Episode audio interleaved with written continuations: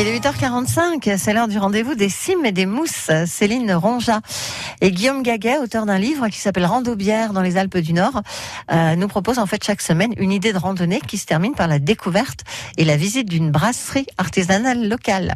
Et on les retrouve donc aujourd'hui, on va faire un tour dans les Bauges et c'est au micro de Fabien David. Aujourd'hui sur France Bleu Pays de Savoie, on est en compagnie de Cécile Ronja et Guillaume Gaguet de Rando Bière dans les Alpes du Nord, un ouvrage qui vous partage plusieurs randonnées et qui se termine par une petite bière. Bonjour Cécile, bonjour Guillaume. Bonjour Fabien. Et aujourd'hui, on va parler de la bière, la, la, la Beaujus. Euh, c'est une randonnée qui va se faire euh, du côté de l'Echerenne, euh, Guillaume. Oui, tout à fait. On va rejoindre le Mont Colombier. Donc, c'est une randonnée qui déjà s'adresse à un public qui connaît un petit peu la randonnée, puisque là, on a 1200 mètres de dénivelé pour près de 8 heures euh, de randonnée. Et donc, pour l'analogie, les, Savoyards le savent bien, il y a dans le monde, en fait, 14 sommets dont l'altitude est, supérieure à 8000 mètres. Et dans les Bauges, il y en a 14 également dont l'altitude, cette fois, est supérieure à 2000 mètres. Donc, on est un petit peu sur des rangs plus modestes. Mais les randonneurs, ils s'amusent souvent à rendre épique et à transformer en objectif d'une vie l'ascension de ces 14 sommets des Bauges. Et donc là, on est situé vraiment en plein cœur du massif. Et le Mont Colombier, donc c'est l'un de ces sommets dont l'altitude est supérieure à 2000 mètres.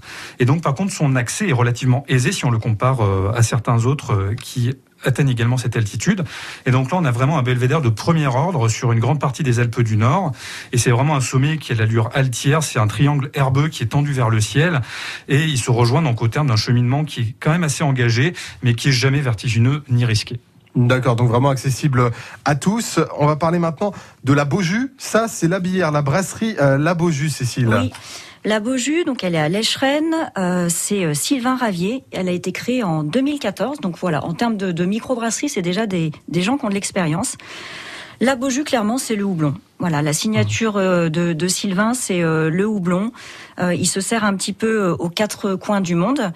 ça nous donne des bières créatives, mais, mais toujours assez, assez, assez franches. en parallèle, pour la petite histoire, Sylvain, il a aussi un élevage de cochons à qui il ah donne oui les drèches, hein, tu sais, le, le résidu ouais, ouais. De, de, brassage. Donc, euh, il dit souvent, bois une Beaujus, sauve un cochon. Voilà. Ah, vous y penserez la prochaine fois que vous lèverez le coude.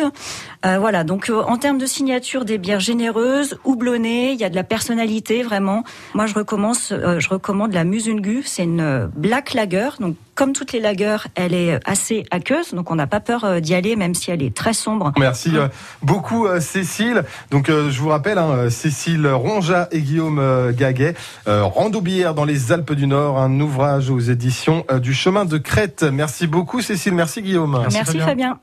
8h47 sur France Bleu.